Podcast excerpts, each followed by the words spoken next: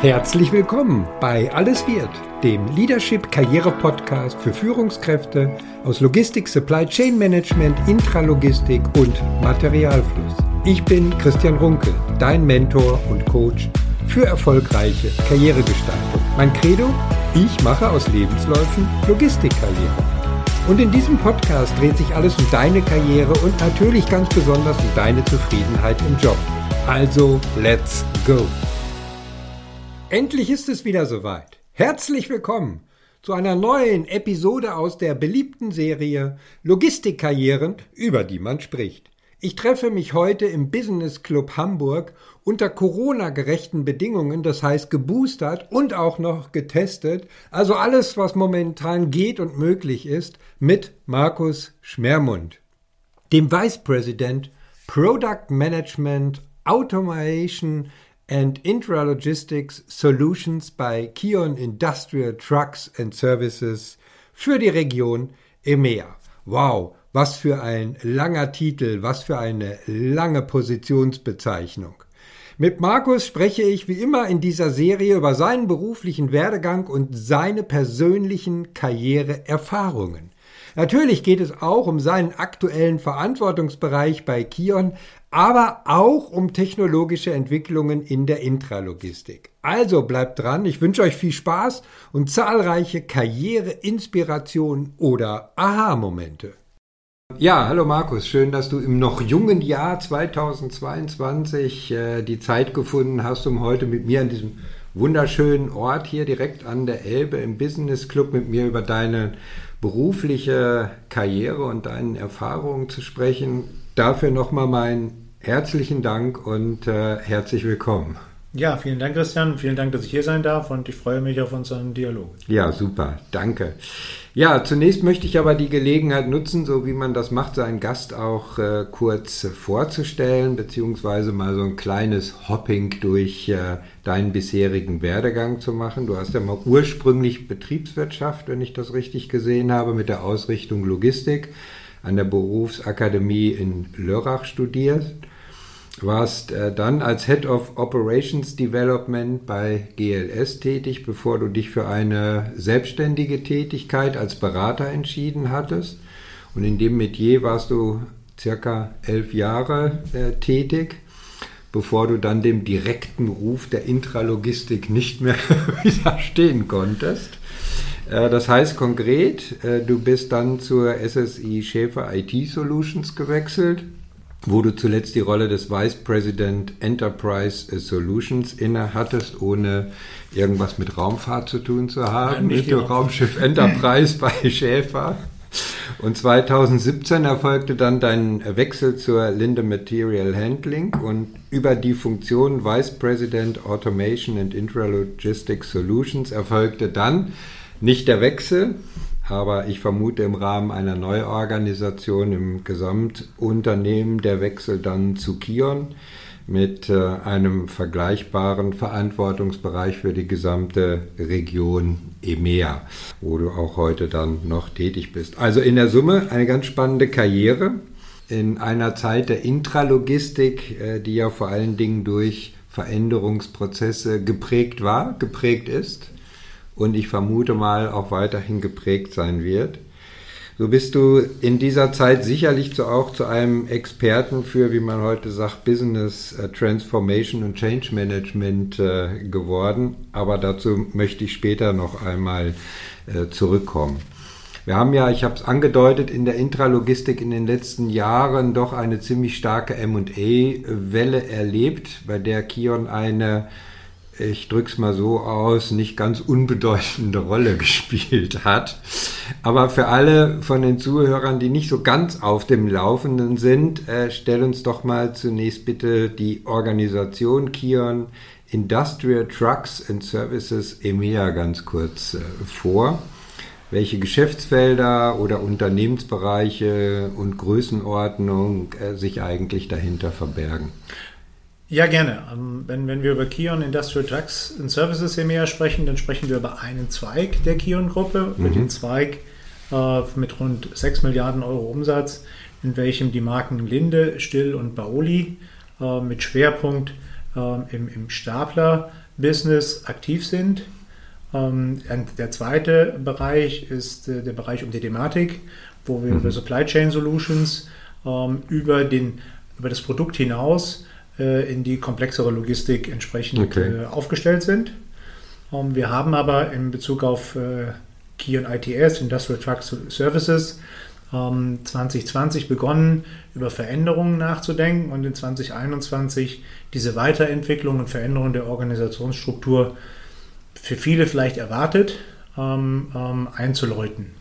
Ein Prozess, ein Veränderungsprozess, der natürlich stark in, in Abhängigkeit der Marken, hier ja. natürlich insbesondere die beiden Marken Linde und Still, mhm. aber auch Baoli ähm, als wichtige Marke ähm, jetzt vorangetrieben werden muss.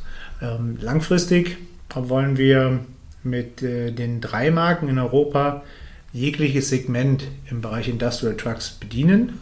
Ähm, mhm. Da haben wir heute bei der einen oder anderen Marke andere Prioritäten aus der Vergangenheit äh, mitgenommen. Aber es geht wirklich in all diesen Feldern um, um maßgeschneiderte Intralogistiklösungen, ja. ähm, um jedes Kundensegment oder jeden Kundenanspruch zu bedienen, um die, die Marktposition, die wir heute in Europa haben, natürlich auszuweiten, mhm. ähm, abzusichern, auszuweiten ähm, und den Kunden auch in der Veränderung entsprechend äh, ähm, Lösungen andienen zu können. Mhm. Diese, ja, wenn wir über diese Veränderungsstruktur sprechen in diesen Bereichen, oftmals werden Unternehmen dann integriert, Marken ja. integriert. Und ja. wir haben uns dafür entschieden, ähm, diese Marken separat stehen zu lassen, mhm. ähm, die Stärken dieser Marken auch ähm, nach außen hin weiter auftreten zu lassen, sogar stärker in Summe im Zusammenspiel auftreten zu lassen. Und so ist es, ob nun technologische Innovation, ob äh, die, die passgenaue Lösungserfindung, aber eben immer aus Sicht des Kunden äh, hier entsprechend aktiv zu werden. Okay, also die Unternehmen sind eigentlich alle, egal ob es jetzt Linde oder still ist, äh, wo man ja eigentlich sagt, Mensch, da liegt doch eigentlich das Potenzial am nächsten, äh, die zusammenzulegen. Gut, Thematik ist wieder mit Supply Chain was Spezielles, aber es war ganz klar die Ausrichtung und Strategie, jeder bleibt in seinem, ich sage jetzt mal, Unternehmens- und Kundenfokus mit seiner Technologie weiterhin bestehen. Richtig, weil die, die Marken blicken ja auf, auf Historie. Mhm. Und äh, diese Historie ist geprägt durch Kundenbeziehungen, durch Service-Offering. Äh, und äh, hier hat jede dieser Marken sich im Markt eine Position geschaffen, sicherlich auch im Wettbewerb stehend, ja. ähm, aber ähm, das immer zur Bereicherung ähm, des Ergebnisses und, und äh, somit eben auch äh, der positiven Ausrichtung. Was aber jetzt anders ist, ist wirklich, dass wir mit dieser Veränderung auch sicherstellen in der Kion-Gruppe gesamt, dass die Marken jetzt im Vorstand vertreten sind. Mhm. Das heißt eigentlich, nicht eigentlich, sondern wir haben die Marken jetzt mit dem neuen Auftritt und der ITS EMEA im Vorstand platziert. Also gerade Andreas Grinninger als, als CEO ist jetzt im Executive Board von Kion. Ähm, und in der Vergangenheit war es so, dass Operational Units nicht vertreten waren. Auf der Matic-Seite ah, okay. ist das dann mhm. Hassan Dandashle, der eben jetzt auch im Vorstand sitzt.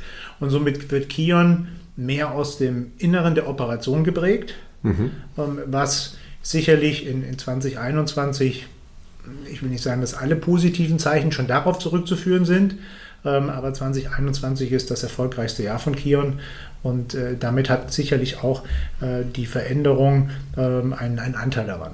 Lass uns mal, ja, vielen Dank nochmal erstmal für die ähm, Erklärung und Erläuterung. Das ist ja so für einen Außenstehenden nicht immer so ganz klar nachvollziehbar. Äh, was steckt eigentlich hinter diesen MA-Prozessen und warum machen Unternehmen eigentlich was?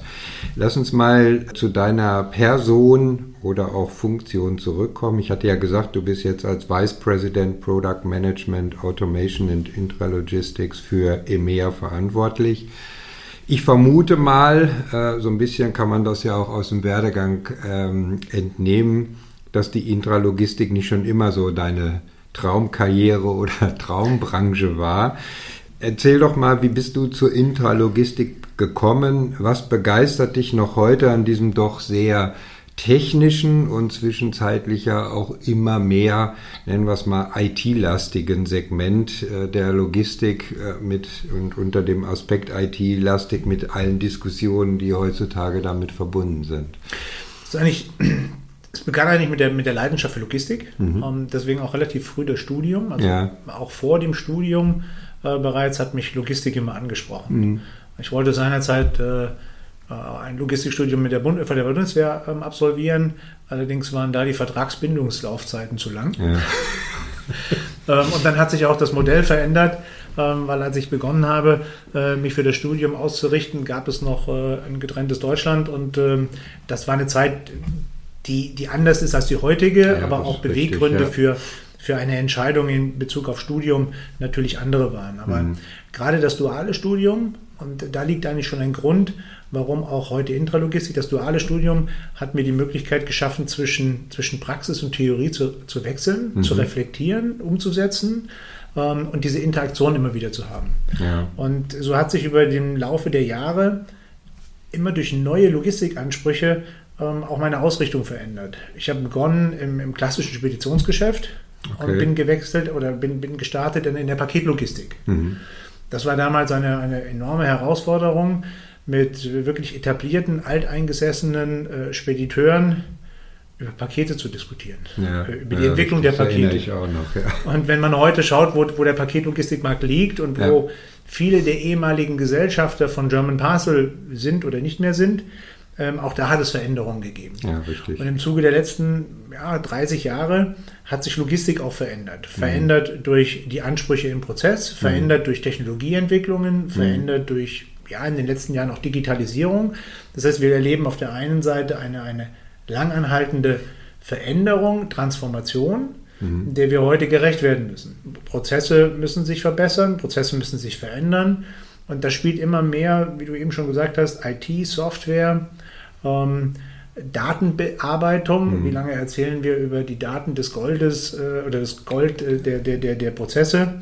Ähm, es gilt darum, es umzusetzen. Mhm. Dazu müssen eben aber auch die entsprechenden technischen Gegebenheiten äh, bestehen und natürlich das auch weiterzuentwickeln. Ja. Und in diesen ganzen Jahren hat sich dieser technische Einfluss vergrößert.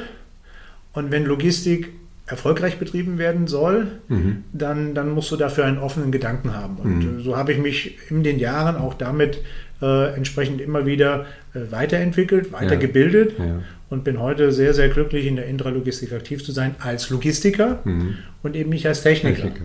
Gut, ja, herzlichen Dank. Ich glaube, das wird dann auch ein bisschen klarer und äh, ja, ich glaube, es ist auch insgesamt dann ein spannendes Feld, weil es einfach sehr, sehr viel Veränderung und technologische Veränderungen mit sich bringt und so die Intralogistik äh, vielleicht auch so ein bisschen Treiber der gesamten Logistik irgendwo auch ist. Äh, was ich mich gefragt habe oder was mir als erstes mal so im Blick gekommen ist, als ich mir deine Funktionsbezeichnung nochmal angesehen habe, die ist dann verbunden mit den Begriffen Automation and Intralogistics, wo ich mich dann gefragt habe, okay, hat das einen Grund, warum das beide Begriffe sind? Ist eigentlich Intralogistics ohne Automation? Äh, Gibt es doch eigentlich gar nicht mehr. Ist das, ist das eine bewusste Trennung, um es nochmal darzustellen? Oder äh, was ist so der, der Hintergrund dazu? Ich oder ist das eine, eine Philosophie oder Sichtweise? Ja, es ist eine bewusste Trennung, die liegt aber eigentlich in der Historie der Unternehmen begründet. Ja, okay. Und Linde und Still. Ja. Wir kommen aus dem ähm, horizontalen, aus mhm. dem prozessualen Transportbereich, also ja. Gabelstapler transportiert, äh, Flurförderzeuge transportieren. Ja. Und durch die Veränderung der Technologien erleben wir hier eigentlich die Evolution, mhm. so in Richtung Automation. Mhm. Ähm, damit liegt der Fokus naja, auf diesen Feldern. Ah, Natürlich okay. haben wir in Summe, weil ich eben auch von den Segmenten sprach, den Anspruch, maßgeschneiderte Intralogistik-Lösungen anzubieten. Aber da bewegen wir uns dann auch mehr in den vertikalen Bereich, mhm. wo wir auch sicherlich in der Vergangenheit schon Lösungen und Produkte angeboten haben. Aber es ist schon in der Priorisierung und der Wertschöpfung fürs Unternehmen selbst ähm, in, in, zu unterscheiden. Also okay. Zunächst äh, entwickeln und gestalten wir ja Lösungen in der Evolution rund um unser Kerngeschäft. Ja. Wir wollen ja nicht äh, von heute auf morgen in ein anderes Feld äh, äh springen oder transformieren, mhm. sondern wir, wir ähm, entwickeln uns entlang dieser Evolutionskurve. Deswegen ja. Automation, Fokus. Okay.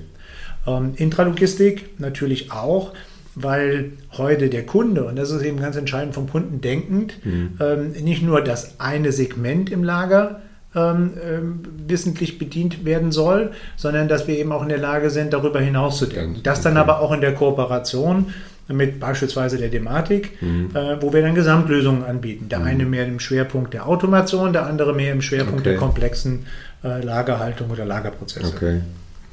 Ja, super. Ja, danke für die Erklärung nochmal. Das war einfach so was, was mir so, äh, ich sag mal, direkt ins Auge gesprungen ist. Ähm, jetzt hast du uns Kion erklärt, äh, die Strukturen, Begrifflichkeiten. Wir haben gehört, äh, wie dein Weg in die Intralogistik war. Jetzt lass uns nochmal in deine jetzige Aufgabe und Funktion reingehen. Was müssen sich die Zuhörer jetzt in deinem Fall unter der Rolle Product Management äh, vorstellen? Um, um was geht es da genau? Das wird wahrscheinlich wieder sehr stark mit der Organisationsstruktur, mit der Philosophie äh, zusammenhängen. Oder besser noch oder einfacher gefragt, äh, wie sieht eigentlich so dein Arbeitsalltag aus in dieser Rolle Product Management? Das Produktmanagement hat einen Wandel vollzogen. Also nicht nur im, im Hause Kion, mhm. äh, in den Marken, sondern auch im Markt.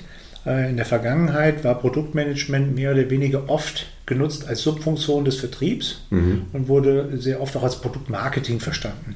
Ah, okay. ähm, so. mhm. Wir haben aber in den letzten fünf Jahren eine Veränderung und unser Anspruch heute und auch mein Anspruch ist es, Produktmanagement neu zu gestalten mhm. und zwar unter der, unter der Vorgabe, der CEO des Produktes zu sein und ähm, es wie ein, ein Geschäftsfeld zu betrachten. Ein okay. Produkt, eine Lösung als Geschäftsfeld. Das heißt, auf der einen Seite äh, in einem spannenden Umfeld antizipiere ich Kundennutzen. Mhm. Dann bin ich wieder von mein, bei meinem Prozessverständnis. Ja. Das heißt, es ist zwingend erforderlich, die Kundenprozesse zu verstehen, mhm. das Geschäftsmodell des Kunden zu verstehen und die Hebel der Wertschöpfung nachzuvollziehen. Mhm. Dann kann ich entsprechend auch Lösungen oder Produkte entwickeln, die dem gerecht werden. Okay. So, und dann, dann drehe ich mich in Bewegung, äh, in Richtung äh, Entwicklung. Mhm. Und äh, da ist die größere Herausforderung, der Entwicklung zu erklären, was sie zu entwickeln hat. Mhm. Historisch ist es sehr oft im Industriegüterbereich so, dass man entwickelt hat. Mhm. Und dann sollen andere mal das verkaufen. Ganz genau. Ähm, das, ist, äh, das ist ein Wandel, den erleben wir in vielen Industrien. Ja. Aber den erleben wir bei uns auch. Und das ist natürlich die Technikseite. Ja. Und wenn du nicht Techniker bist, erklärst du der Technik, dass sie jetzt etwas anderes zu entwickeln haben, von dem sie denn dachten, dass das schon immer so okay. war, mhm. ähm, ist auch die Herausforderung. Mhm. Das heißt, im Endeffekt äh, geht es darum, äh, der Entwicklung ähm, zu erläutern, auch nahezubringen, mit derselben Motivation Dinge zu entwickeln, die dem Kundennutzen dienen, die aber auch unserer Wertschöpfung dienen. Ja. Und äh, als Schaltzentrale ist es eben für, für den Produktmanager wichtig, Herstellkosten äh, niedrig zu halten mhm. und Kundennutzen zu steigern, damit ja. sich unsere Wertschöpfung als Gruppe eben auch steigert. Mhm. Und das ist eben ein spannendes ähm, Umfeld, weil du als Produktmanager oder Requirements Manager über den berühmten Tellerrand hinausschaust ja. und die Zusammenhänge äh, orchestrieren kannst. Mhm. Dann wird äh, letztendlich ein, ein, eine Lösung oder ein Produkt, Produkt auch erfolgreich. Ja. Und so lebe ich das auch und, und, und gestalte ich das mit dem gesamten Team, das eben aus Situationen, aus, aus, aus Bedürfnissen auf Kundenseite mhm. ähm, Themen entwickelt werden, Lösungsthemen entwickelt werden, Produktbausteine entwickelt werden, Module entwickelt werden, die dann nachhaltigen Erfolg über die gesamten äh, Wertschöpfungskette bringen. Mhm. Dann ist äh, Produktmanagement auch ein Stück weit äh, strategisches Funktionsfeld, wenn ja. man mal dann auf das Thema langfristiger Entwicklung geht, wo der Input im Prinzip über den Kunden kommt oder über die Anforderungen vom Kunden? Auf jeden Fall. Also es geht einmal darum, ich sprach ja eben vom Antizipieren des Kundennutzen, ähm, dadurch, dass du das Geschäftsmodell des Kunden verstehst. Mhm. Gerade in der Intralogistik eine große Herausforderung und insbesondere in den letzten Jahren auch zum Wandel im E-Commerce. Ähm, dann kannst du auch eine, eine nachhaltige Lösung anbieten. Ja. Vielleicht ein kleines Beispiel an der Stelle. Ähm, es gab im Retail-Bereich äh, Unternehmen, die 2012, 2013 angefangen haben zu planen, Logistikanlagen zu planen. Schon mhm. wie viele. Mhm. Und da gab es die Veränderung plötzlich im E-Commerce. Gerade mhm. in bestimmten europäischen Ländern, ähm, die uns da ein bisschen voraus sind. England ist uns voraus. Ähm, natürlich eine ganz andere Reaktion und auch mhm. eine andere Reaktionsgeschwindigkeit, die der Intralogistiker an den Tag legen muss, als in Ländern, wo wir ähm, da noch nicht in den Entwicklungszyklen so schnell und, und so weit waren. Ja. So die Anlage, so eine Anlage plant man aber nicht in, in zwei Monaten, sondern es ist ein Prozess. Du ja. analysierst Daten, du analysierst die Ströme, und plötzlich kommt E-Commerce. Mhm. Das heißt, das gesamte Geschäftsmodell des Kunden hat mhm. sich verändert, aber die Anlage war ganz anders ausgelegt. ausgelegt ja.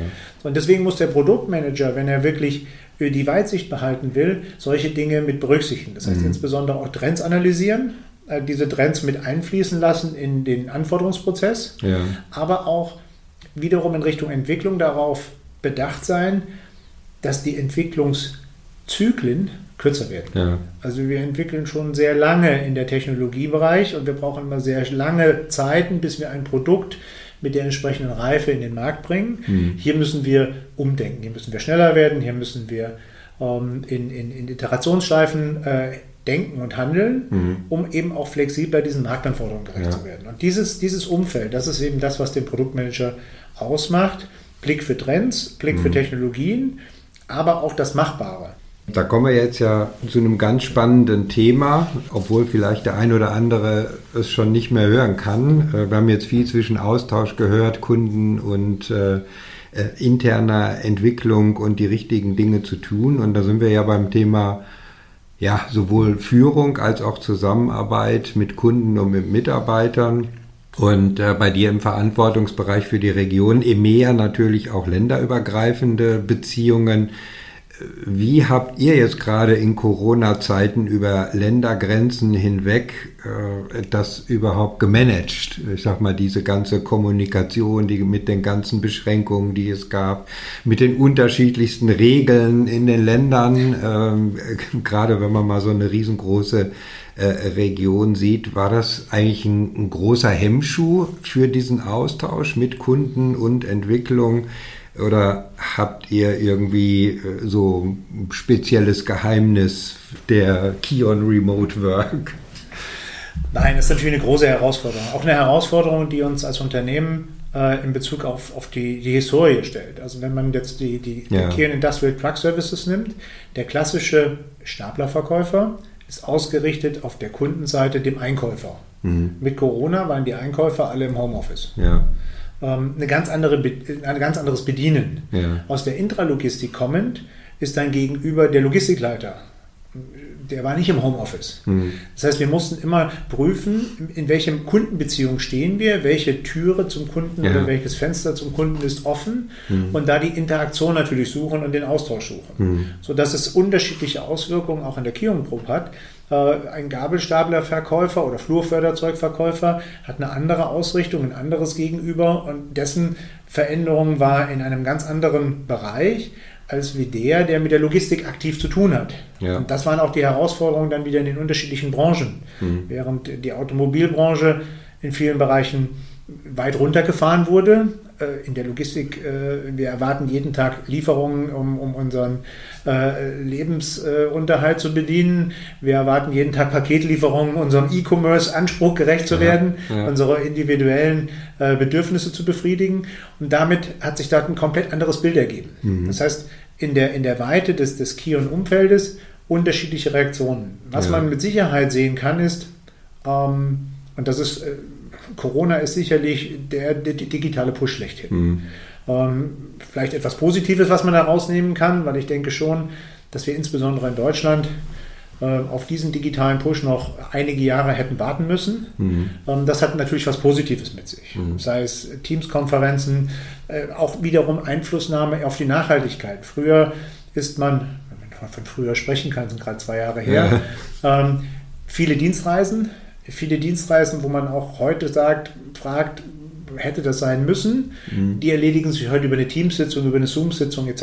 Ja. Ähm, das ist natürlich eine Veränderung, die durch die digitale Welt positiv gebracht wurde natürlich auch in der Sustainability sich positiv auswirkt. Ja. Ähm, die virtuelle Beziehung ist für mich am Ende ähm, nur eine Steigerung. Also auch früher hat man äh, Interaktion betrieben.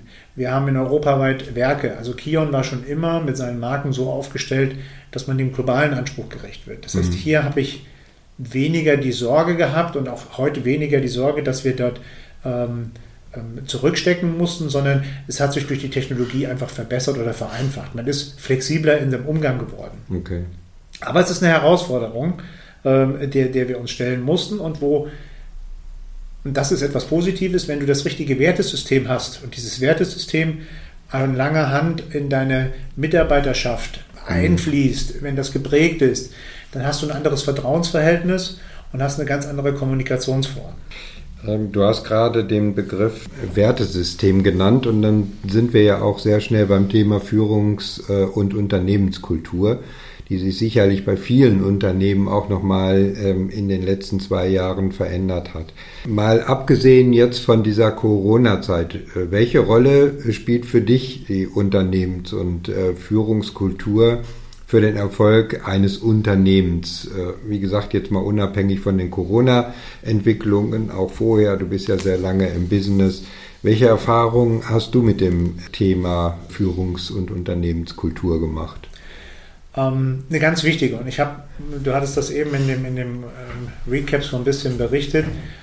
Ich habe eigentlich in meinem Leben so drei, vier Phasen erlebt, ähm, die unterschiedlich waren, die unterschiedlich natürlich auch von meiner Erfahrung geprägt waren.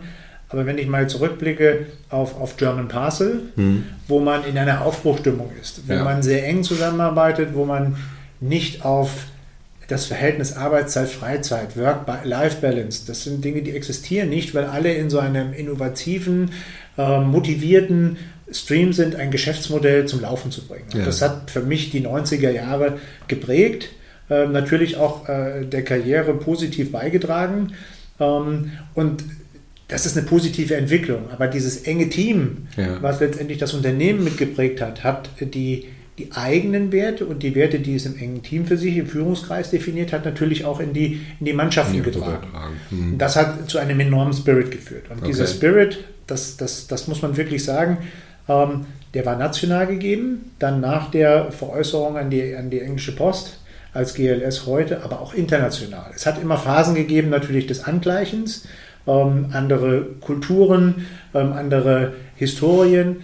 Aber am Ende, sobald die Werte ver verstanden wurden und getragen wurden, viel besser getragen wurden, hat sich dadurch wieder ein positiver Spirit entwickelt. Mhm.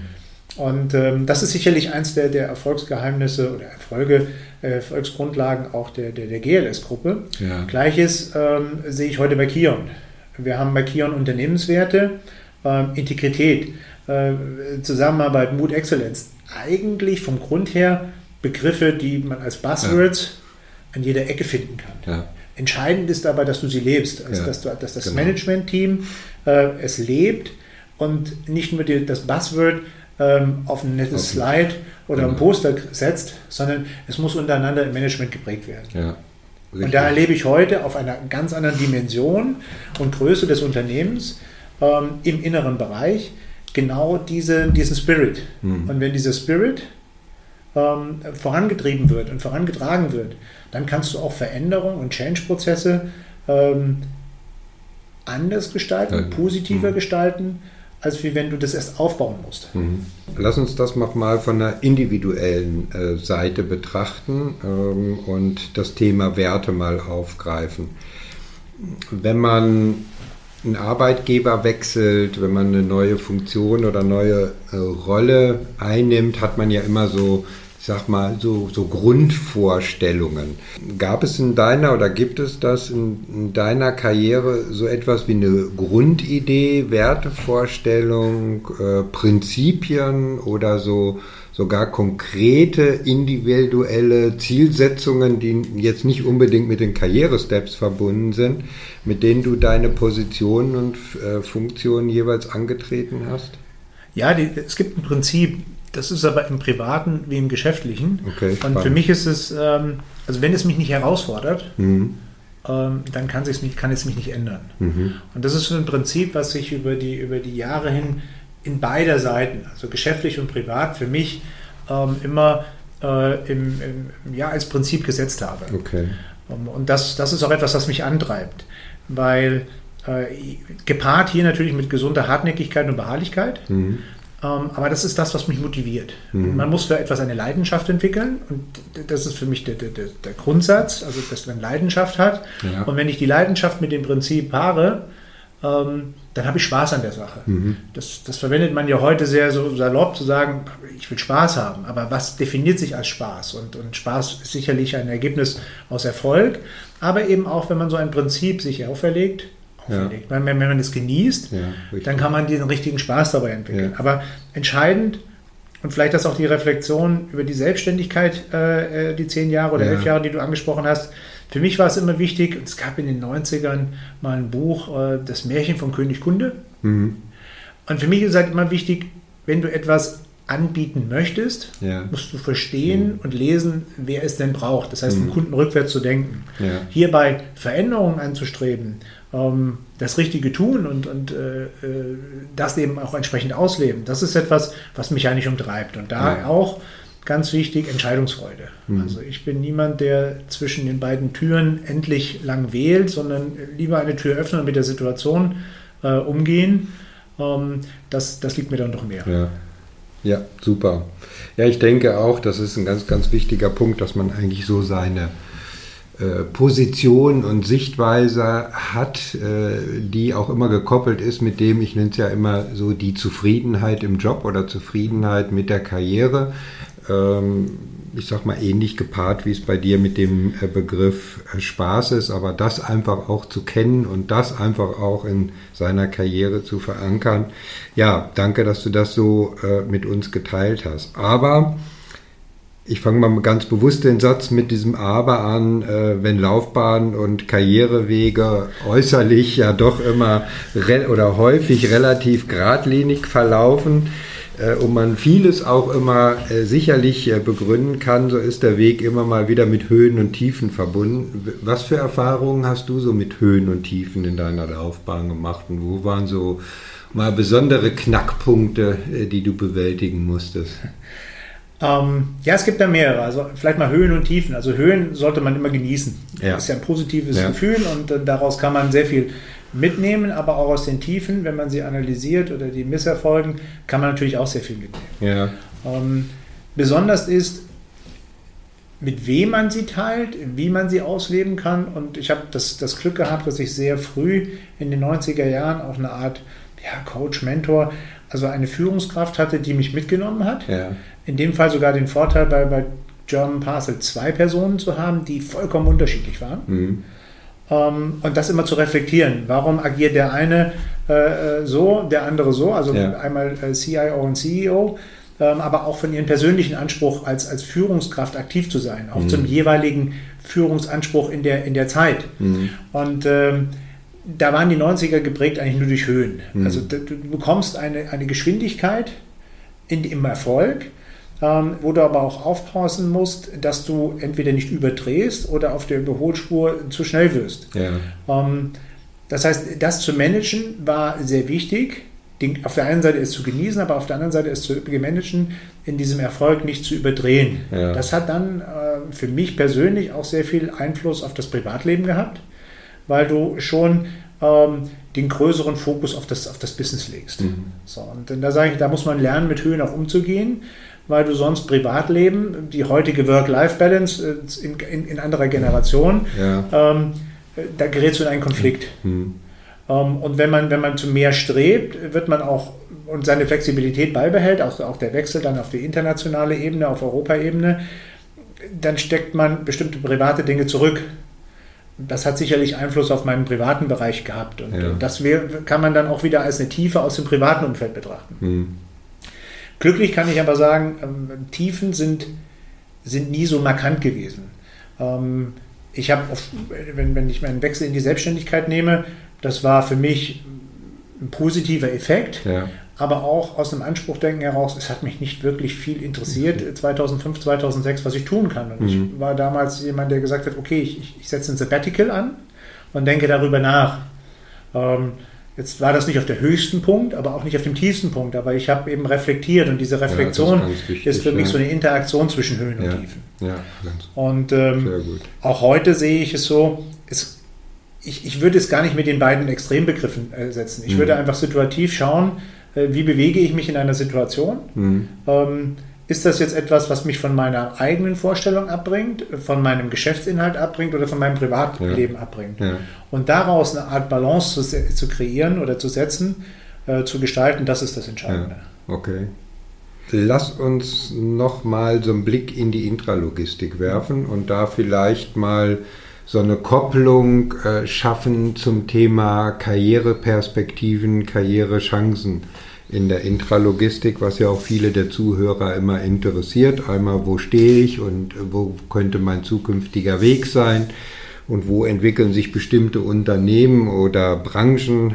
Wir haben das Thema IT, Digitalisierung, äh, technologische Entwicklungen schon angesprochen. Lass uns uns mal auf den Punkt bringen mit der Frage, was aus deiner Sicht so die größten Herausforderungen der Zukunft sind für die Intralogistik und was bedeuten diese Herausforderungen für die zukünftigen Karrierechancen oder nochmal anders ausgedrückt, worauf muss ich achten oder was würdest du jemandem empfehlen, wo er darauf achten muss, der sich die Intralogistik durchaus als Zukunftsbranche vorstellen kann?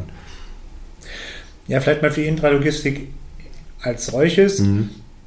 Die Veränderung kommt durch die technische Evolution. Mhm. Die Veränderung kommt aber auch durch das Konsumverhalten.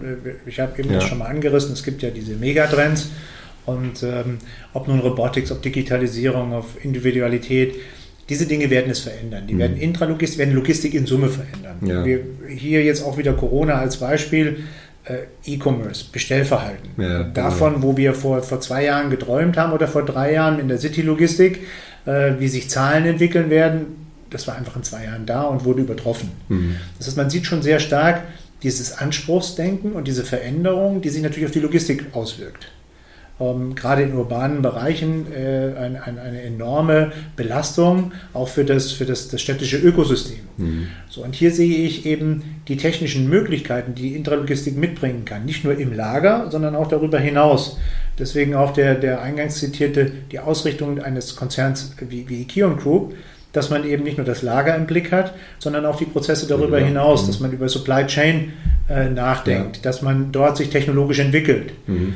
Das Ganze wird im, im Kern sicherlich immer mit Hardware-Elementen versetzt sein. Aber wenn wir wirklich über Digitalisierung, Automation, Autonomie, Robotik sprechen, dann reden wir über Software. Ja. So, und die Möglichkeiten der Software sind jetzt einfach in den technischen Gegebenheiten andere. Äh, wir erleben eine Beschleunigung der Entwicklungszyklen und wir erleben hier auch andere Möglichkeiten. Das heißt, das gesamte Berufsbild Intralogistik ist auch eine Transformation ja. mehr vom technischen in den softwaretechnischen und moderneren Bereich. Ja. Das heißt, Berufsbilder verändern sich. Mhm.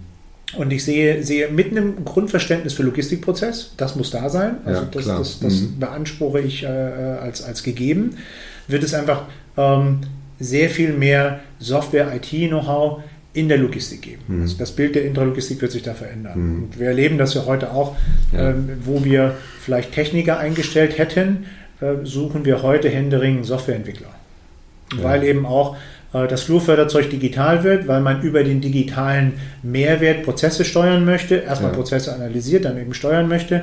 Das heißt, die Flexibilität steigt, die Geschwindigkeit steigt und damit eben auch ähm, das, das Anspruchsdenken. Mhm. Wenn ich das jetzt auf die, die, die, die möglichen Kandidaten der Zukunft transferiere äh, und überlege, wie, wie, würde ich mich heute ausrichten, mal 30 Jahre zurück ja. oder vorgedacht, ja, genau, ähm, dann würde ich immer noch meine Leidenschaft für Logistik ausleben, aber ich würde natürlich dem Bereich Software wesentlich mehr Aufmerksamkeit schenken. Mhm.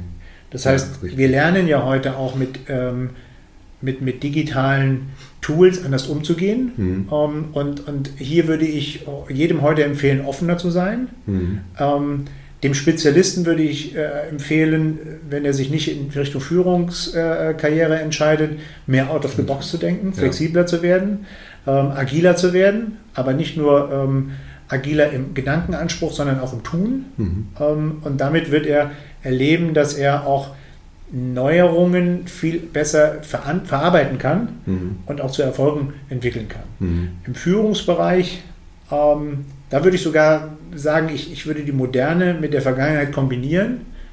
Äh, okay. Für mich ist äh, authentisch zu sein mhm. ähm, einer der wichtigsten Ansprüche in diesem Umfeld.